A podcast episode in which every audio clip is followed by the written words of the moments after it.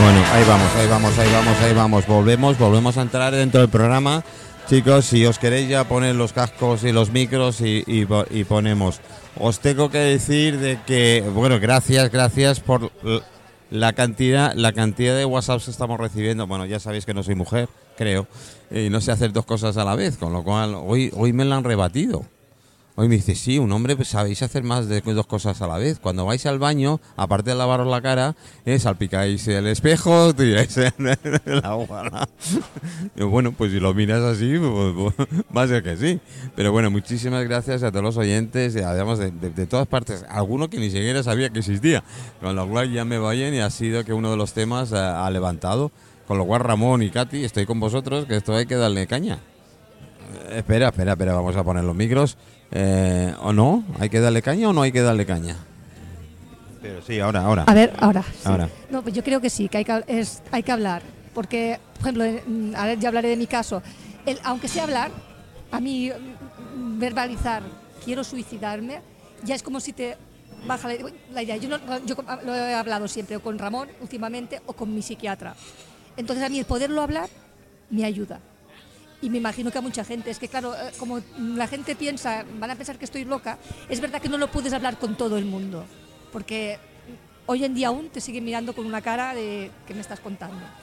Entonces siempre hay que acudir, pues si nuestro mejor amigo nos puede escuchar y si no, pues a un terapeuta. Pero ir a, a alguien, a veces a un profesor, un profesor a lo mejor te puede ayudar también, pero claro, tiene que ser alguien que le tengas confianza porque eh, sigue siendo tabú el tema de, de hablarlo. Pues yo me dispongo a que no sea. No, no, Así sí, muchas gracias. Yo no, no, y, lo- y hablo. Y si podemos hacer eh, un programa cada 15 días tocando el tema directamente, incluso con gente, con más gente, que supongo que habrá, y familiares y demás. eh, bueno, ya estoy loco, así que más loco no, puedo- no creo que no me puedan tildar. Eh, pero sí creo que es una buena idea de que desde un principio eh, la gente se entere que el suicidio, mm, el 90% de las veces, creo que no es culpa del suicidio. No se trata de culpabilizar, ¿eh? Bueno. También se trata de responsabilizar. O sea, Bueno, la culpa ahí- es otro de los conceptos Ah, ah, ahí, la- ahí, el va- estima, vale, la culpa. Vale, el estima, la culpa. Sí, sí, vale. la vale. responsabilidad, Y, sí, y hay si yo te, y si yo te digo muchos que, tú- factores, y si sí. yo te digo que el pensamiento de esa persona, Sí. más joven o menos Sí, joven, sí. la culpa es de los padres. Y vuelvo a repetir, culpa. Ahí lo digo, la culpa es de los padres. Ramón es muy radical con la culpa. La responsabilidad. Los padres habrán sido responsables de inculcarle eso, pero culpables, culpa- culpables a la iglesia. Claro, la culpa es un concepto muy, muy que, que- que pesa mucho. ¿Pero por qué? ¿Es una palabra? Sí, es, es un concepto que pesa mucho. Muy importante. Sí. Y, y- y evidentemente, uf, Claro, es que, claro, que. evidentemente hay que saber quién es culpable de alguien que ha hecho algo malo y para eso está el sistema judicial Sí. para determinar quién es culpable y quién no lo es. Claro. Y por supuesto, por definición, un enfermo jamás es culpable porque no quiere ser.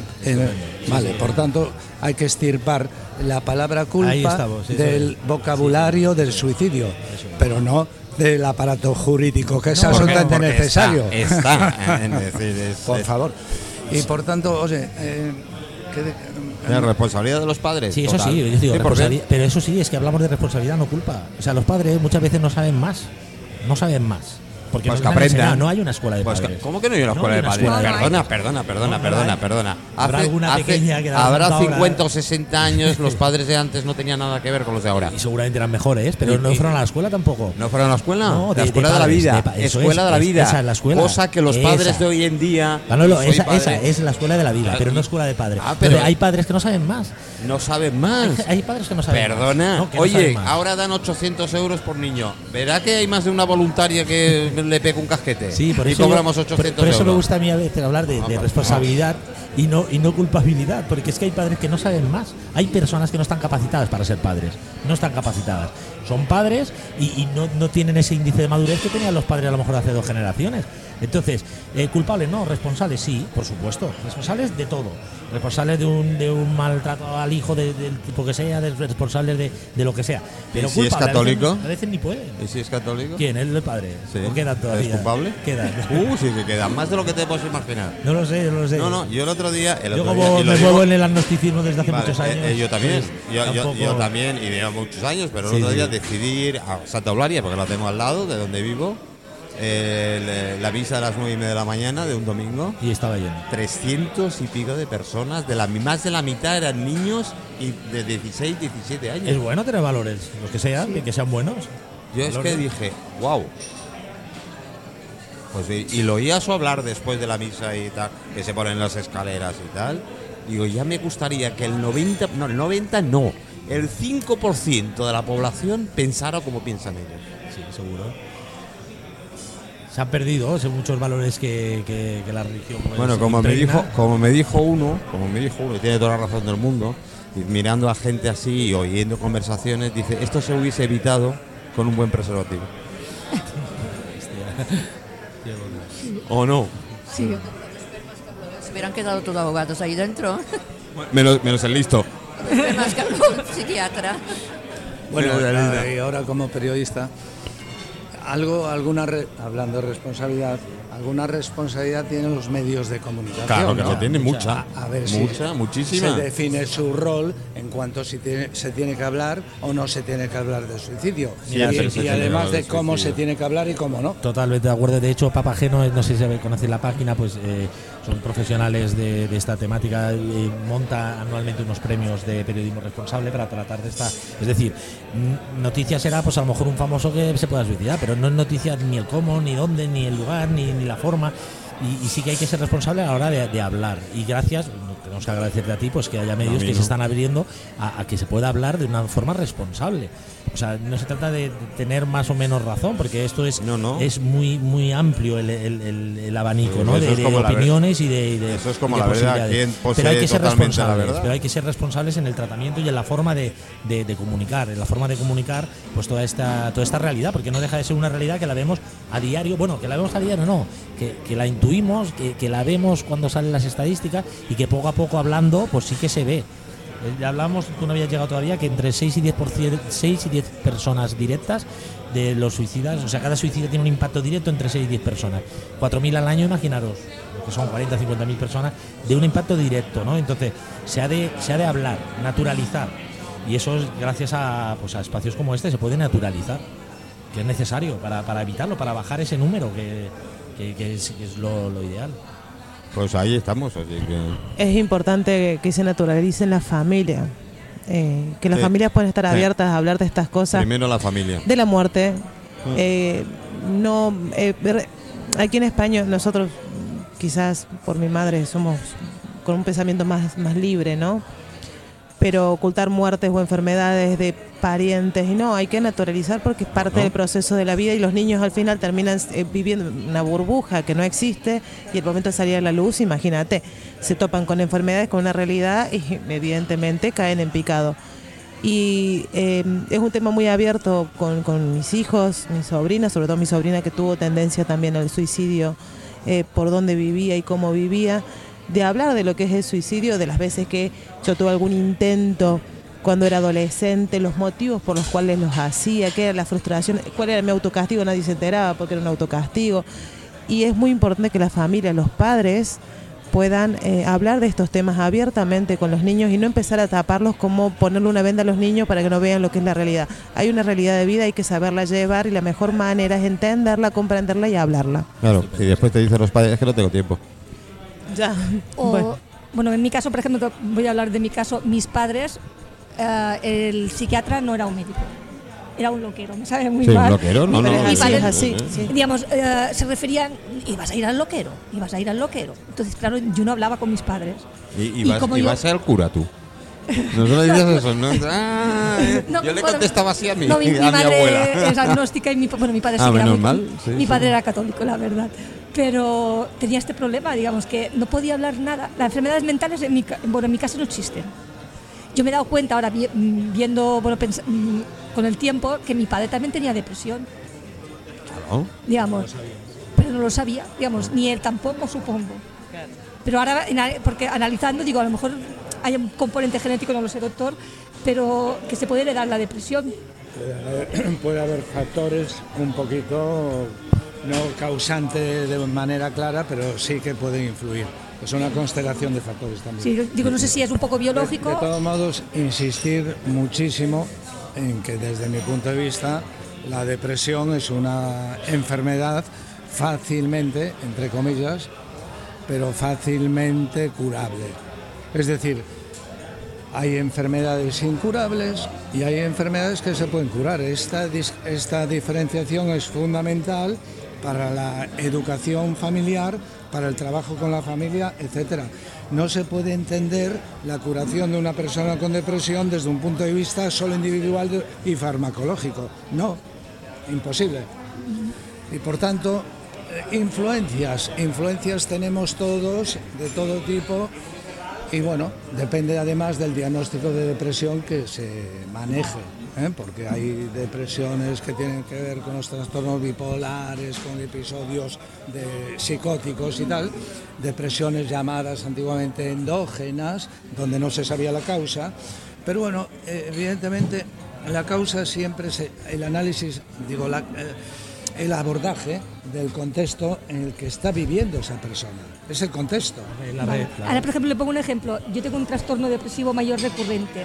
Cada vez que me intentan quitar las pastillas, intento de suicidio. Um, a- a- yo no sé si tiene que ver, digamos, que de- no me la curaron bien al principio, no lo sé, doctor, pero cada, yo ahora tomo siete pastillas diferentes. Hace 25 años. No, de 25 años tomaba una, ¿Y qué pero, pero ahora tomo, Bueno, tomo no, vari- no. digamos, de, tomo tres o cuatro más, tres o cuatro, o cuatro cosas, pero dos o tres pastillas.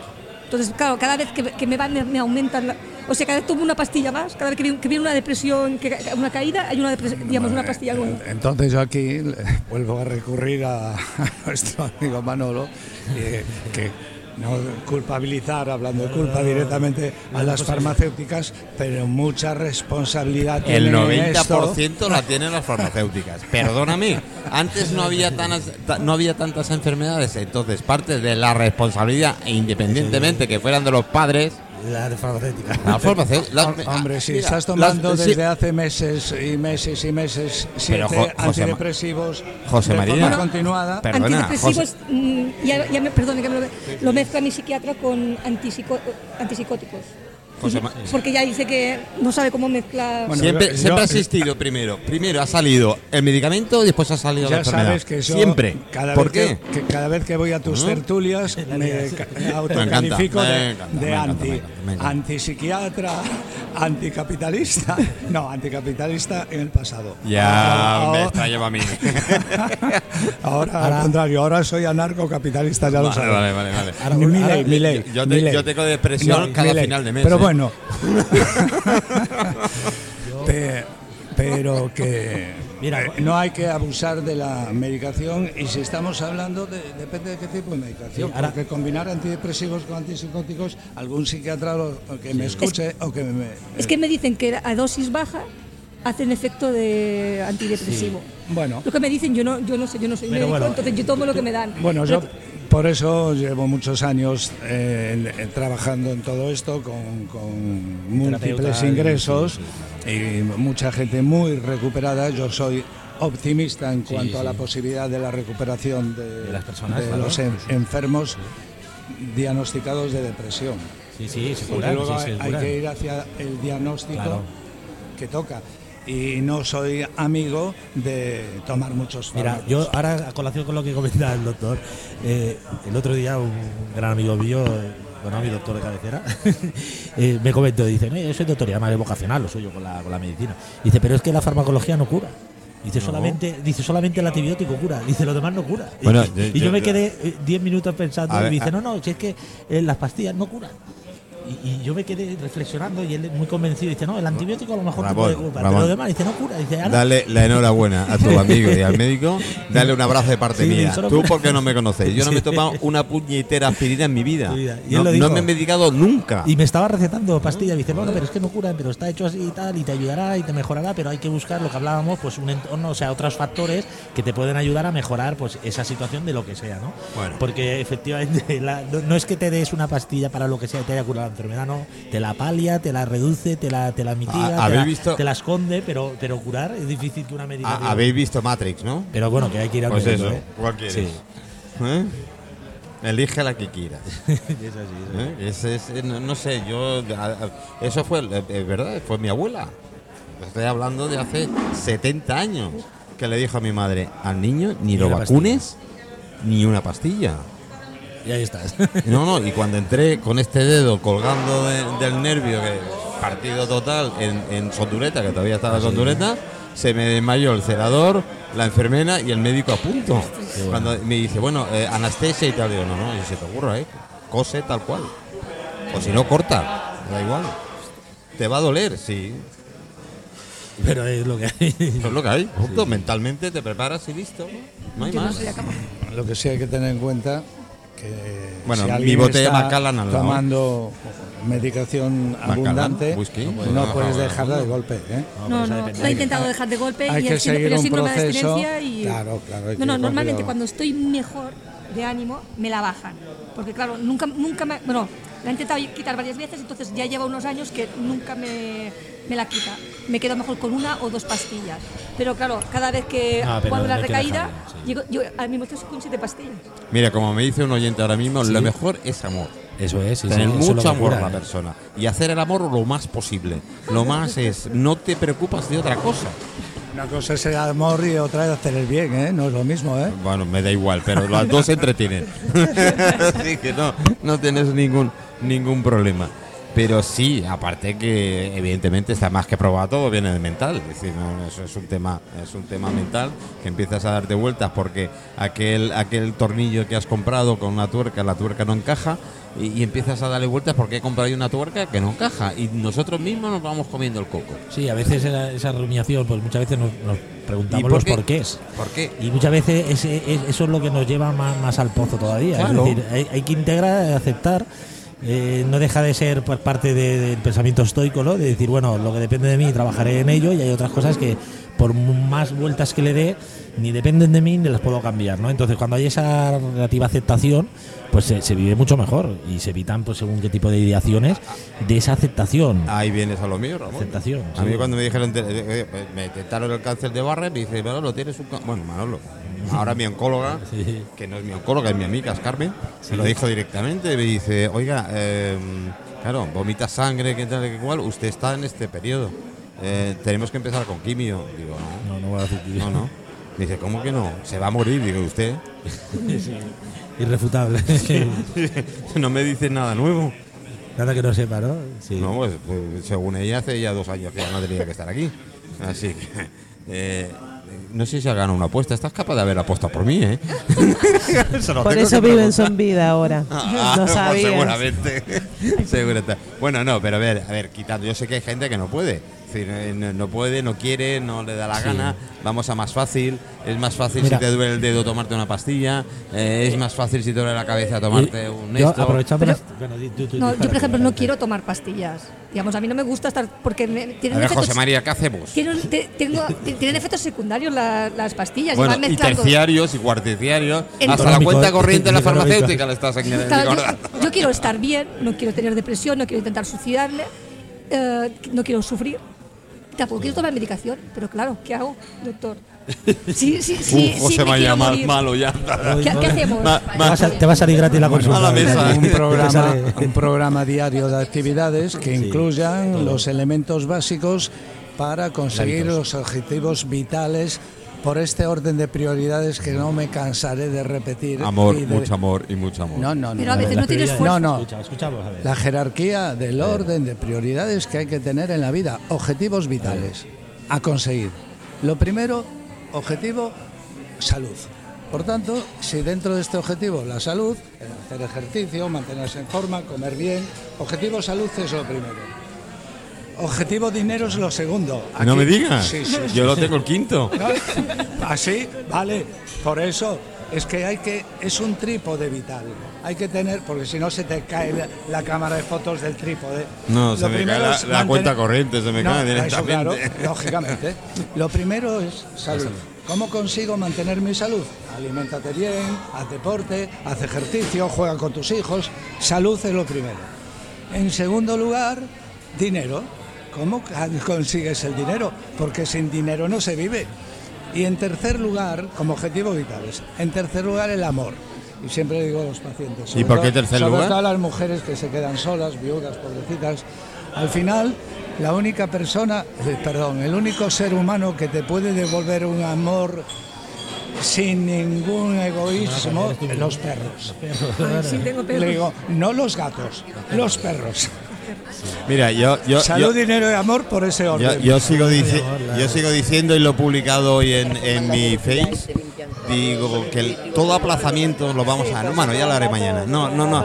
Todo el aplazamiento, el aplazamiento es el gran asesino de las oportunidades. Sí, la procrastinación. sí. Se ha- acuñado la palabreja. No. Procrastinación. no dejéis para mañana que puedes hacer. No, no, no, no. Sí. El, el- el aplazamiento es el asesino de- las acuerdo, oportunidades, coño, joder, es que... Mira, ahora- Mañana lo haré. Ay, no, luego. Ah, no sé. Pero como era el refrán popular, no dejes para lo que puede Pero ahora le han inventado el palabra. Sí, ahora es procrastinar, parece más serio. y- y parece eso- una enfermedad. y- y no procrastinar. Grave, grave, además.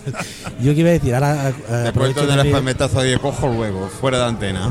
Porque me parece además muy fuerte contártelo. Manolo, aprovecho para, para comentar lo siguiente. Todo lo aquí- que tú quieras. Aquí, pues eso, nos ha encantado el, el formato, que es una tertulia, entonces cada uno da su opinión, pero a veces las opiniones tienen que ir acompañadas de datos, ¿no? Entonces, sí que sería interesante a lo mejor, como tú has tirado el guante, pues te lo recojo, pues invitar al programa, por ejemplo, pues a, la coordinadora de- del Observatorio de- del Suicidio que hay en Baleares.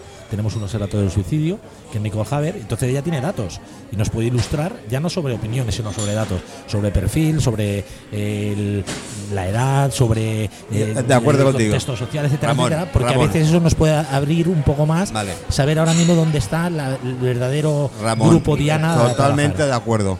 Pero lo mismo que le dije a mi amigo Jaime, al alcalde de Palma, Ah, le dije tranquilamente, para saber cómo está tu ciudadanía, Mm. Móntate sin que te conozcan en un autobús de la MT o en dos autobuses de la MT o en tres autobuses de la MT, mete las orejas Y y escucha. escucha, lo que tienes. Y vas a ver que todo lo que vosotros estáis planificando con datos, con no sé qué, que el barrio mejor que tal, es una mierda. Porque no es real. No, hay que tocar el suelo. No es claro. real, es estadística. Punto. Pero bueno, a veces una cosa son opiniones y otra cosa son datos. Vale. Y si uno se forma la opinión en Lógico. función a los datos, pues está seguramente mucho más cerca de la verdad. Porque si no son opiniones. mi- o sea, yo, mi- yo mi- creo que hay luna, hay vida, yo qué sé, en, en Yo por mi- por pues será una creencia, es una opinión y a partir de ahí tan respetable como cualquier otra. Pero si la opinión la fundamos en datos, es, para mí es mucho más Bueno, potente. si te metes con lo del universo, muy idiota tienes que ser uno para mm, Pensar y- que estás solo, ¿no? sí, a ver, es infinito y tú te crees que dentro del infinito. a ver, otra cosa es que sean Sí, como ¿no?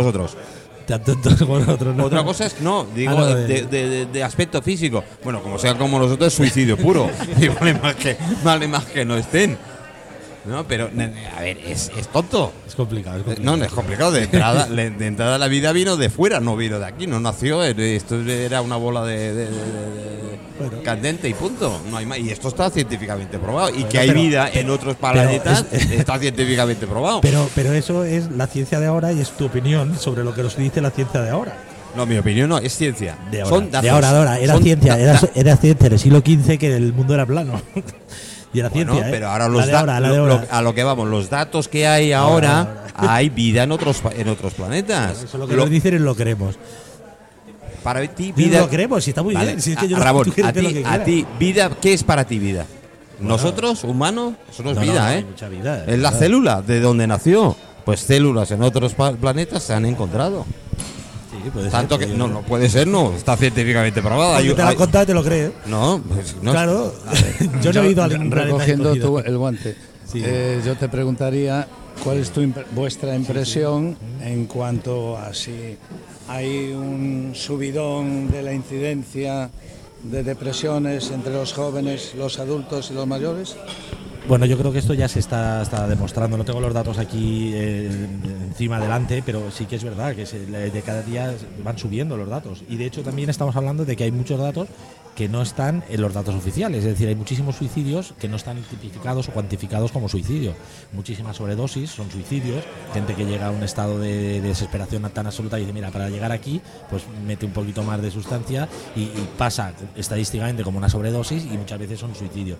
Muchísimos accidentes de tráfico también también, se ha demostrado, muchas salidas de día, que dice, oye, este, este accidente de tráfico es inexplicable, ¿cómo es posible que este hombre se ha, se ha comido la pared? Bueno, le habrá dado un infarto, le habrá dado un despiste, le habrá dado un mareo. Pero Pues- por la autopsia se sabe, ¿eh? Bueno, no, El no. 90% de los casos se sabe. El tema es que se No, no, diga. no, no, no, no, que no, se no, diga no. Bueno, públicamente. porque la familia no quiere, ¿eh? por cualquier circunstancia. No, pero, pero, no, porque una salida de día puede ser un desvanecimiento.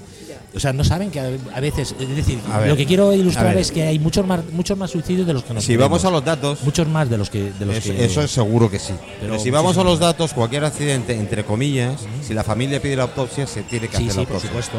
¿eh? Y se sabe si es de una, por una cosa o una causa y otra. No, de- no, en un Va- accidente. En un accidente- va- va- no, pero en un Yo tengo mi primo Adolfo que Sí. de paz descanse donde esté, me da igual. Pero un que se salió en un sí. accidente de tráfico Sí, sí. y se pegó solo contra un muro. Perfecto. Y, y la autopsia pudo determinar que cuando se pegó estaba vivo, por ejemplo. No. Pero no pudo determinar si había sido una, una, una ideación suicida. Claro que se decidió Ah, sí, ah, porque bueno. apretó el acelerador a tope y el coche dijo que se apretó el acelerador puede a ser tope. un tirón en el pie. Sí, claro, claro. es que es Mira, vamos a, claro, vamos a lo tuyo igual, lo que dice si hay vida o no hay vida en el universo. Pues esto, lo- los datos es lo peor que puede tener una, No. una persona a nivel político. ¿Por qué? Porque todos los políticos se mueven por datos. Ya. El tema de la, el tema del hambre, el tema de la, de la pobreza en Mallorca. ¿Sabes cuántos pobres hay en Mallorca que no están miles, catalogados? Miles, miles, seguro. miles. Hay más de 80.000 pobres, eh, pobres totales pobreza, y sí, más sí, de sí. 5.000 personas durmiendo en la calle. Es 5.000. una barbaridad. Sí, sí. Sí, sí, no. Do- ¿Lo ven los datos? El ayuntamiento dice que no. El ayuntamiento dice que hay 420 y algo. No hay más. Sí, sí, es una pasada. No, Yo te de- puedo llevar por sitios Sí, que sí, hay, sí, que hay en la. Plaza Mayor Sí, hay, gente- hay más de mil personas durmiendo en la Plaza Mayor, ¿eh? ¿Él ¿Lo sabe el ayuntamiento? Claro que lo sabe. No Pasa que no interesa. entra dentro de la sa- No No interesa. interesa. No interesa. Los datos para mí, en no, a mí un político cuando me empieza a decir, Sí, no, pero- pero, los datos reflejan, no. No, pero, pero yo, yo no estoy hablando de, de datos políticos. ¿eh? Bueno, es igual. no, Mm. los datos son los datos. Dos por dos son cuatro y a partir de ahí, si podemos cuantificar, no, no hablaríamos de, de- de suicidios si no tuviéramos, no supiéramos que hay 4.000 personas en España que se mueren de suicidios. Si yo no tengo esos Bueno. datos, es una realidad que no existe. Los datos son necesarios. El mal uso de los datos o fuente no fiable o datos políticos, como tú comentas, pues vale, pues habrá un reproche. Pero sí que hay que cuantificar. Hay que cuantificar y hay que cuantificar. Y hay que saber de qué estamos hablando, de en cualquier tema. Entonces, lo- si hablamos de hambre, tú dices, hay 8.000 y lo sabes porque tienes los datos y son fiables, pues, pues eso es Si vas a que acerca- salgas a la calle. a la- vamos. pues, pues eso es ¿Cuántas de la familias realidad, no llegan pero- a final de mes? Pero son necesarios o no los datos. ¿Cuántas familias no- Muchísimas, muchísimas. Pero, esos Pero no datos. entran en todos los datos, ¿eh? Hablaremos de datos que están eh, desvirtuados, de datos eh, de otro tipo de datos. Pero el Bueno, real, hablaremos de datos y volvemos a, y, y te, te hago de abogado del diablo, Sí. te- volvemos a que la familia no le interesa, te da vergüenza Es verdad, sí, sí, demostrar, verdad, o los es verdad. es igual. Es igual, es Pues ya está. Sí, sí. porque son reales unos y otros no? No, no, estamos de acuerdo. Pero se necesita pues ponerlo encima de la mesa Claro, claro, de, la, de la forma más objetiva posible. Eso sí, eso sí. Debiera de haber una metodología fiable para claro. elaborar unos buenos Estudio, datos claro. que son absolutamente necesarios. Eso no estamos de acuerdo. A mí me, me dicen, bueno, pues te vas a Caritas o te vas aquí delante Sí, sí, al día, este día, y hay sí. una cola que da la vuelta hasta el mercado del Olivar, ¿eh? Sí, sí, la capuchina. sí. Es decir, que los capuchinos hay más de 600 personas Día todos los día, días. sí. Y yo que estoy colaborando con SOS, SOS. Mamás. SOS Mamás da 350, Día a día, 3.500 familias cada mes. Familia. Que la- el- el- el- el- Sí, la ayuda, lo, lo que Sí, pueda, sí, pero sí. que son una media de tres personas por familia. Y eso es todos los, todos los semanas, todas las semanas. todas En Palma, semanas. hablamos de Palma, Sí, sí, sí. Palma. Después Que tiene le dan- Calviá, después tiene Calviá. sobre Ahora está en Calviá, que han, eh, empezado, pero le dan eh, una caja con alimentos y tal para, para pasar básico, la semana. sí. Eso es la realidad que tenemos, sí. Sí, sí. Pregúntaselo al alcalde. Acaba de llegar el alcalde, queda el margen. No, no, yo se lo pregunto yo, hace 40 años que lo conozco, así que no tengo ningún problema, ya lo he hecho. Así que, a ver, eh, que sí, que hay que hablar mucho, sí, es igual que la muerte. Sí, yo me lo tomo con coña y la gente se lo toma con coña conmigo, pero yo te doy mi clave, te vas al cementerio Y está, y, está la y llave está. wifi. Y está la clave del wifi. ¿Por qué? Porque yo creo que la muerte simplemente es un paso. Pero aquí estamos de paso y punto, no hay más. ¿Qué seamos después? No lo sé. ¿Me da miedo pensarlo? Por No. tanto, no, No. hay, no hay que hablar de la muerte porque qué? la muerte no existe. ¿Verdad? La muerte no Lo existe. que existe es el fin de la vida. Vale, pero tú empiezas a hablar de la muerte en un, en un, a nivel normal y lo que hemos hablado a nivel cultural y ah, no, no, no me hables. Otro estilo, otro tabú, otro tabú. Eh, y, y- y tú como profesional, no, mi hijo no es, no es drogadicto. No, no, Nadie eh, lo es. nadie lo es. No, no, mi, no, ah, borracho, mi marido borracho, por favor. Y cuando llega a casa te pega una samanta de hostia hasta. Eso se llama negación, es un mecanismo psicológico Ah, de defensa. ah, ah. Claro. Bueno, eh, los, políticos se están contagiando de eso. Uf, eh, tiempo, absolutamente. ¿eh? Así que imagínate hasta dónde hemos llegado. Bueno, yo encantadísimo, eh, me lo digo. eh, Tenéis cinco minutos, un poco más para. Aparte de vender el libro en, en Casa Ah. Balaguer, en la calle Unión, Sí, este viernes a las 6 de la tarde. Sí, que nos ha encantado pues el poder hablar pues de, de esa temática, como hemos dicho ya de- como premisa de- del minuto cero, que no veníamos a hablar del libro, veníamos a hablar de la temática, de la etiología y de hecho el libro, cualquier tipo de, beneficio que pueda llevar, pues va a la Asociación de Familiares Supervivientes de Suicidio, por el trabajo que se hace, porque sí que, lo que comentaba antes el doctor, eh, la persona que al final se suicida muchas veces no es consciente por egoísmo, por lo que sea, ya no, no titlaremos en los motivos, pero no es consciente del daño que produce en su entorno.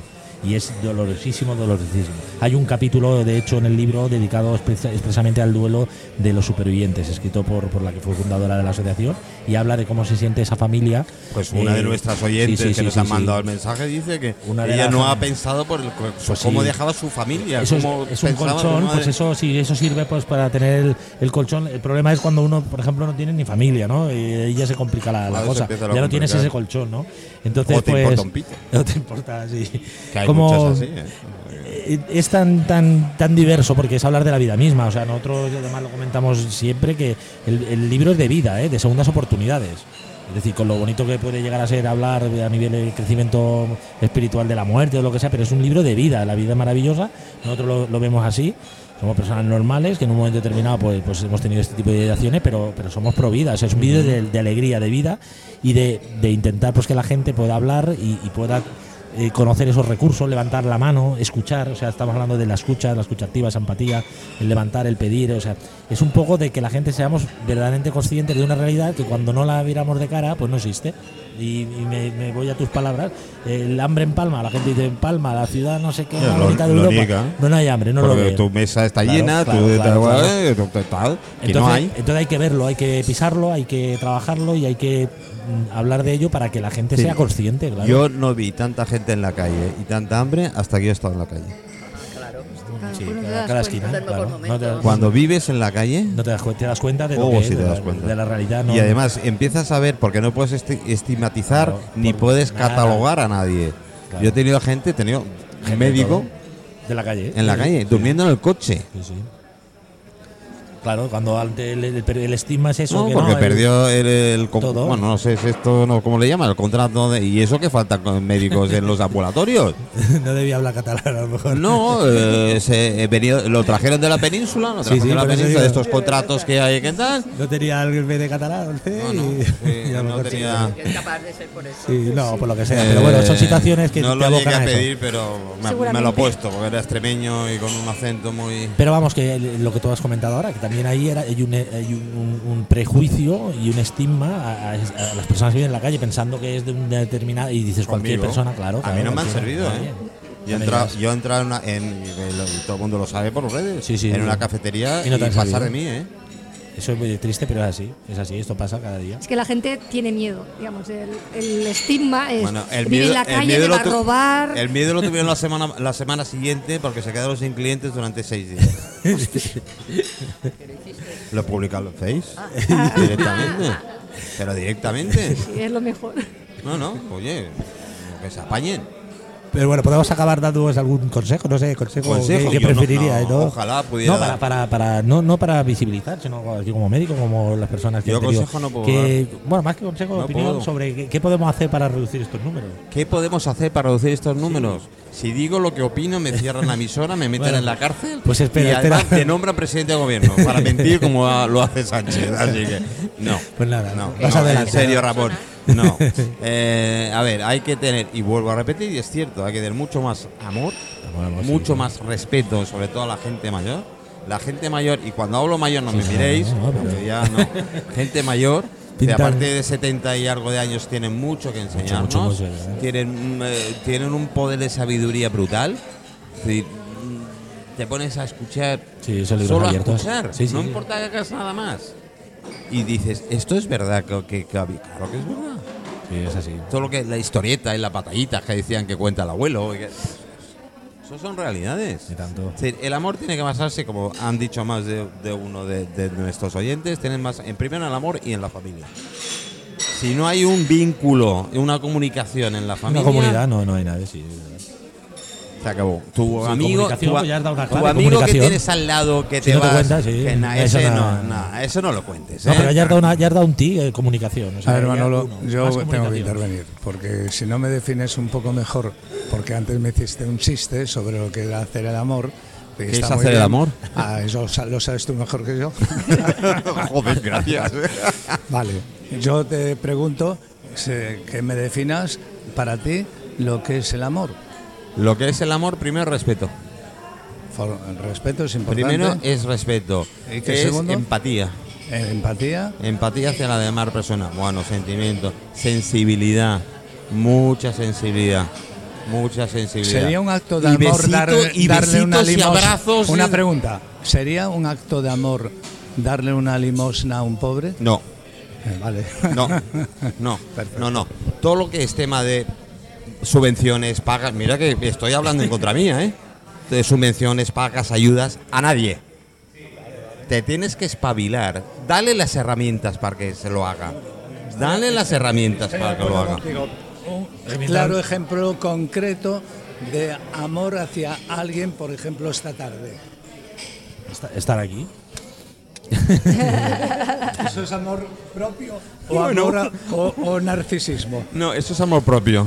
Narcisismo eh, ye- tuvo sus épocas, ¿no? ¿Sabes lo que te digo? La empatía que, Oye, la empatía que hay esta tarde aquí cosa, se basa mí, en el amor. Hacer el amor en este, hacer o dar amor en este momento es el ejercicio que estás haciendo aquí, ¿eh? compartiendo esto ¿Qué- qué- en este grupo. Sí, sí, que- queda poco tiempo, pero yo es que hace mil años me dieron una definición que, porque claro, es uno de los et- eternos debates hasta filosóficos, que es el amor, ¿no? Y una, una amiga hace muchos años, y siempre lo, lo comento, que me dijo, y, ahora entenderéis el porqué, me dio la mejor definición que yo he oído jamás de amor. Ya te contaré y lo que me dijo mi hija. Me dijo, me dijo, no, eh, eh, amar es compartir, punto. O sea, amar es compartir. Y yo dije, de- con la reflexión lo he entendido. Yo en mi finca, por ejemplo, tengo hay una serie de vecinos. Pues yo hay con uno que me voy con la bici, que paseamos y lo quiero un montón.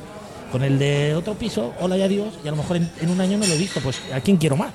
O sea, el compartir, compartir pues esa, esa conversación, estar aquí. Estamos renunciando, nosotros estamos renunciando, lo- los que hemos venido aquí, los que nos escuchan, estamos renunciando a hacer infinidad de cosas. Claro. Estamos aquí compartiendo.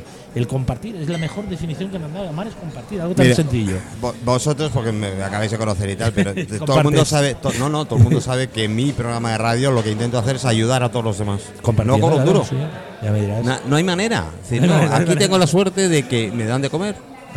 Claro a mí eh, vengo al cristal y no tengo ni- ningún problema. Pero yo siempre he abierto así.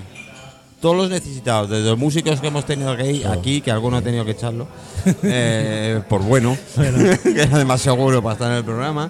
Eh, literatura, tú lo sabes, en escritores, en pintores, todo, en todo, todo, todo. todo. Todo el mundo se merece una oportunidad. Tanto, en cualquier otro medio que van, cualquier otro medio, lo primero que le dicen, Para poder ir al medio y todo, ¿no? cualquier entrevista es pagada. Pagada. ¿eh? Pagada. La pasada, sí, sí. Pues esto la gente tampoco O te dan cinco minutos Sí, ya está, y punto. Esta- es así, pues esa definición a mí me, me- me gustó. Bueno, mi hija, mi hija cuando le preguntó la profesora, le preguntó, tenía seis añitas, le preguntó, Sonia, ¿tú sabes lo que es el amor? Y dice, ya, sí lo sé. Se lo pregunta a mamá y a papá todas las noches. Fue una, una contestación así, tan simple. Me llamó la, bueno, nos llamó la profesora y para comentarlo.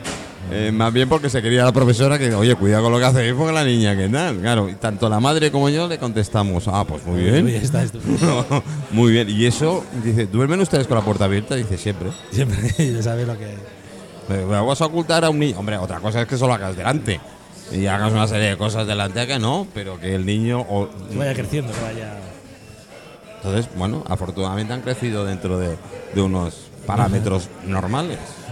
Mi hija está loca, pero bueno, está con eso es del padre. eso viene del padre. Bueno, ¿algo más, chicos? ¿Alguna. ¿No? ¿Todo bien? A- agradecer, Agradecer. Pues el- agradecido a vosotros, el primero, primero por venir, por venir, venir y hacer la presentación. No faltéis al libro el viernes por la tarde a las 6 de la tarde en Casal Balaguer. En la calle Unión, al lado de CIA, no te preocupes, ir a buscar una camisa. Me la darán por la publicidad correspondiente. Bueno, chicos, muchísimas gracias. Eh, enhorabuena por estar acá y enhorabuena a todos por estar luchando cada día, porque estamos ahí combatiendo los demonios. Vamos en contra de los demonios, chicos. Y, y- y quiero más, ¿eh? Sí, qué bien. Quiero más, no, lo digo en serio, quiero más. Es decir, que eh, sí te- al final le voy a hacer caso a Miguel, a mi compañero, y vamos a tener una sección fija cada. Qué bueno. Eso sí, eso sí continúo. Porque ahora estoy en ese dilema. Eh, sí, viene la fiesta, vienen las depresiones. viene- no, no, pero se lo digo en serio, viene todo. Menos mal que me lleva un saco de dormir a- ahí al cementerio porque no tengo la. La tiene mi primo, el cabrón. Tendré que llamarle mi primo porque tiene la llave del. Él se ha ido ahí antes que tú. No, no, no, él vive muy bien. No, sí, sí, él vive muy bien. Pero no me dio la llave del panteón, con lo cual tendré o fuerzo la cerradura o me tengo que dormir fuera. Y eso que tiene el cabrón eh, wifi, no sé qué más quiere. Bueno, chicos, eh, gracias, gracias. gracias a vosotros, Gracias gracias. a vosotros. eh.